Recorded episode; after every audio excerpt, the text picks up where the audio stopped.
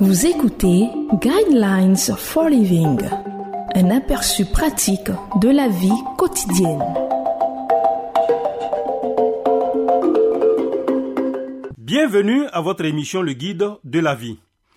Au microphone, votre serviteur Clubali Josué, à la technique Serge Guéhi. Le thème de l'enseignement de ce jour est une nouvelle vie et un nouveau look vous attendent.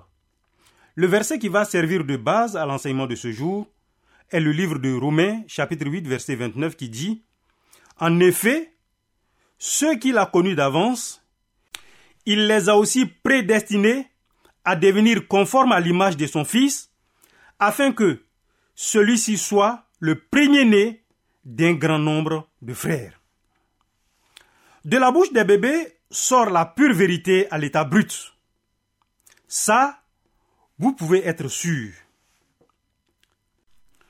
Peu importe où vous allez dans le monde, pour faire sourire la mère d'un petit bébé dans un landau ou une poussette, il suffit de sourire admirativement à son bébé et elle se met immédiatement à sourire elle aussi. Il y a un lien génétique. La mère a mis ce bébé au monde et elle en est fière. Il y a aussi quelque chose d'autre, d'étrange qui arrive à la plupart d'entre nous plus nous vieillissons, plus tous les bébés paraissent beaux. Il y a quelque chose de merveilleux et magnifique dans le fait qu'une mère et un père se reproduisent leur histoire, leur biologie, leur tempérament en la personne du nouveau-né. Cette phrase, tel père, tel fils, n'est pas simplement une banalité. C'est fidèle à la réalité. La Bible dit qu'à la création, l'homme a été créé à l'image de Dieu. Moïse a conservé les paroles, alors Dieu dit, faisons l'homme à notre image, à notre ressemblance. Ce qui a été perdu lors de la chute est récupéré par la conversion lorsque le Saint-Esprit touche une vie et qu'elle devient spirituellement vivante.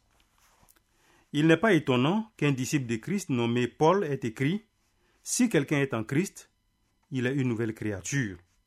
Les choses anciennes sont passées. Voici, toutes choses sont devenues nouvelles. En termes simples, cela signifie que nous commençons à prendre les caractéristiques du Père et à devenir comme lui, du moins dans une certaine mesure. Comment se fait-il qu'en tant qu'enfant de Dieu, nous ayons pris son caractère ainsi que ses caractéristiques?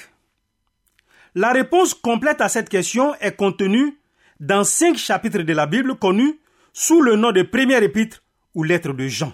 Dans cette dernière, Jean dit que les enfants de Dieu ont la remarquable capacité d'aimer quelque chose qui découle d'une relation renouvelée avec le Père. Il explique ensuite que la force constante du péché est brisée dans nos vies. Jean dit Quiconque est né de Dieu ne pratique pas le péché parce que la sémence de Dieu demeure en lui et il ne peut pas pécher parce qu'il est né de Dieu. Je vous conseille de lire le livre de 1 Jean chapitre 3 versets 1 à 15.